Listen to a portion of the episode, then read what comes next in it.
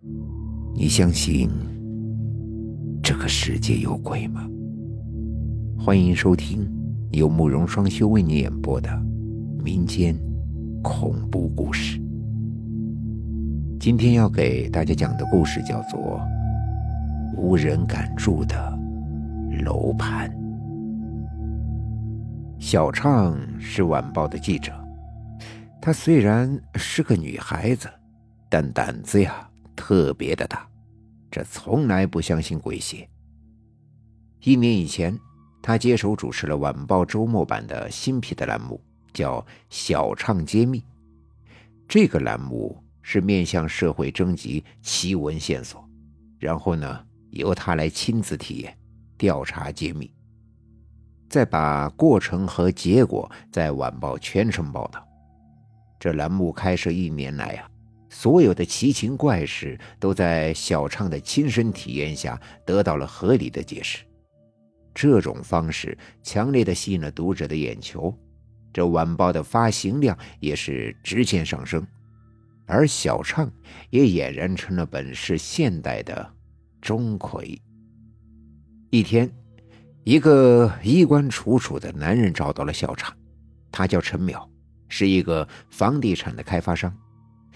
这去年在郊区啊开发了一座二十八层的祥云大厦，但自从大楼开工，就和鬼的故事纠缠不清。先是在起地基的时候，这个围墙莫名其妙的倒塌。后来吊塔又三番五次的倒下，之后又有工人神秘的失踪，然后就总有人在大楼的附近听到女鬼哭的声音。当然，陈淼是不信这个世上真的有鬼的，认为这些只不过是偶然事件。但凭他一家之词，说服不了顾客。这大楼还未建成。这闹鬼的事情就传的是沸沸扬扬，弄得房子竣工之后呀，无人问津。当他一筹莫展的时候，这突然想起了本市晚报的这个专门揭露奇异事情的栏目。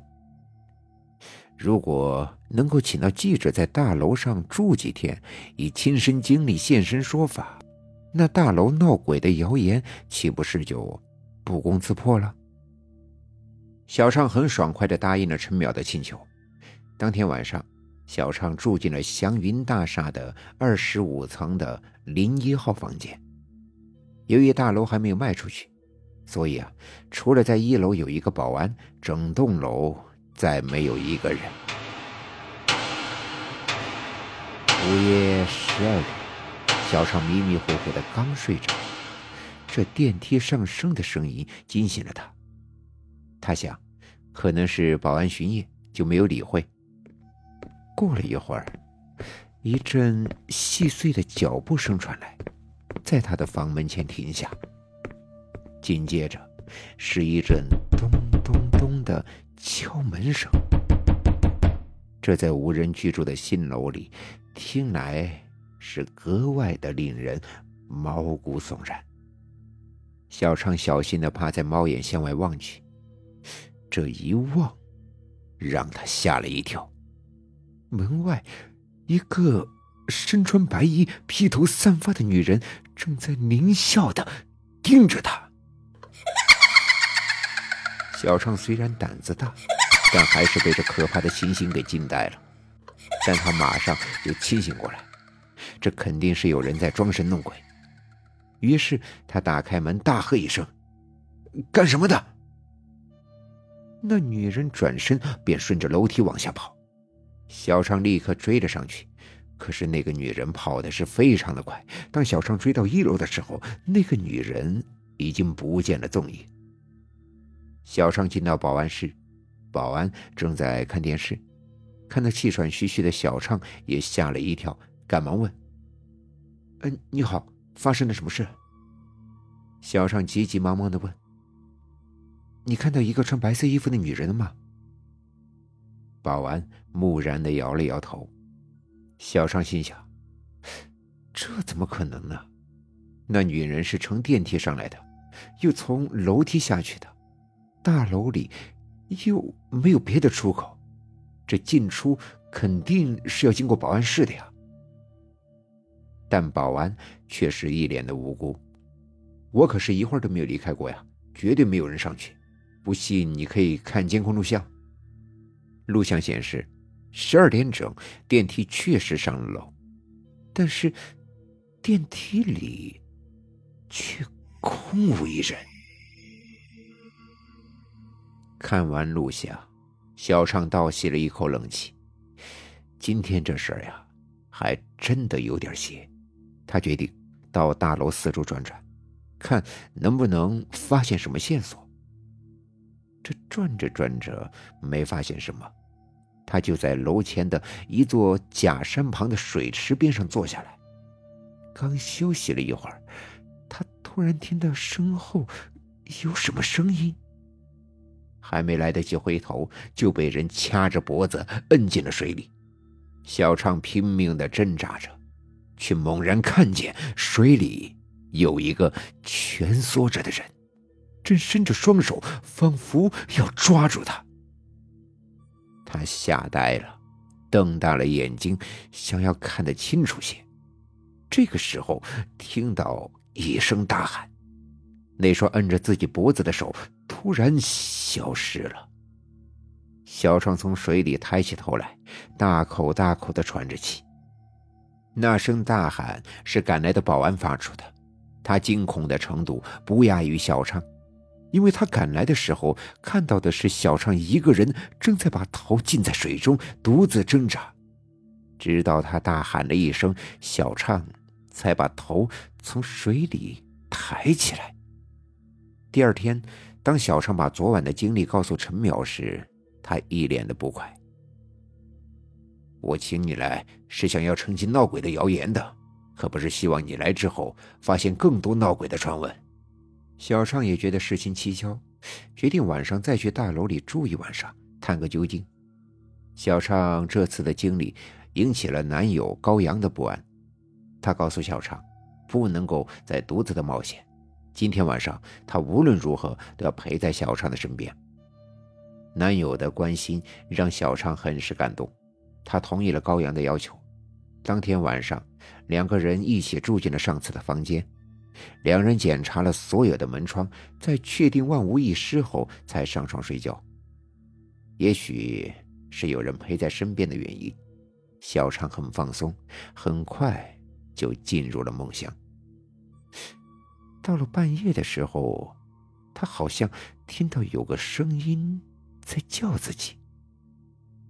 小畅，小畅。他猛然的睁开双眼，旁边的床上是空的，高阳不见了。同时，一个恐怖的声音在叫着：“小畅，救救我！”这声音竟然……是高阳的。小畅打开灯，眼前的情景把他惊呆了。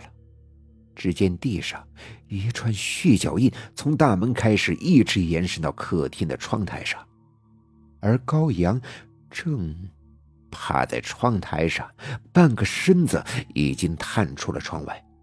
他双手紧抓着窗框，正在苦苦的支撑，而那窗外却空无一人。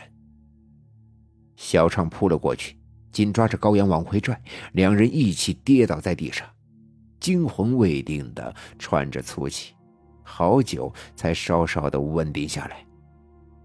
小畅问高阳发生了什么事情，高阳惊恐的回答道：“我我也不知道，睡着睡着就被什么东西给拖到了窗户边。”两人再次检查了房间，所有的门窗都锁得好好的。根本就进不来人，可那串血脚印却清清楚楚的印在那儿。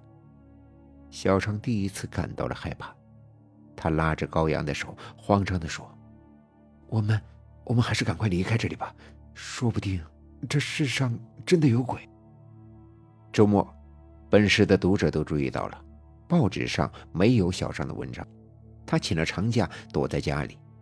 这次经历。让他的无神信仰几近崩溃。他想，自己恐怕很难再将小唱揭秘这个栏目做下去了。同样绝望的还有陈淼，他本来想借着这个栏目来证明自己的楼盘并不闹鬼，没想到适得其反。走投无路的陈淼开始考虑将大楼赔钱出手。半个月后的一个晚上，小尚突然接到了一个陌生女人的电话：“去祥云大厦二五零幺房间看看吧，你要找的鬼就在那里。”说完就挂了电话。小畅很吃惊，他不明白这女人说的是什么意思。可弄清真相的强烈愿望让他想都没想就直奔大楼。上了二十五楼，他重重的敲响了零一号房间的门。房门开了，让他大吃一惊的是，开门的竟是高阳。高阳一见是小畅，也变了脸色，但很快就镇定了下来，问：“这么快，你就全都知道了？”小畅故意使诈：“没错，我全都知道了，但我希望你亲口告诉我。”高阳点了一支烟，说：“我想和你结婚，但没有钱买房子，手中仅有的一点钱投入股市，却又被深套。在你答应帮陈淼澄清闹鬼谣言后，一个炒房团的老板找到了我，他很早就盯上了这个楼盘。”答应只要能让你相信这楼闹鬼，就送我一套房子。于是我就同意了。那两个晚上这楼发生的事呀，都是我导演的。保安的事是先跟我串通好的，白衣女人也是我安排的，就是这么简单。我这么做也是为了我们俩的将来。高阳话还没说完，啪的一记耳光重重的扇在了他的脸上。小畅满腔怒火，头也不回的离去，只给高阳丢下了一句话：“你失去的不仅仅是房子，还有我的心。”第二天，小畅在报纸的头版向市民公布了祥云大厦闹鬼的真相。他在文章的结尾告诉大家：“这世上没有鬼，真正的鬼在人的心里。”陈淼兴冲冲的来找小畅。把厚厚的一沓人民币放在了小畅的面前，说是给他的酬谢。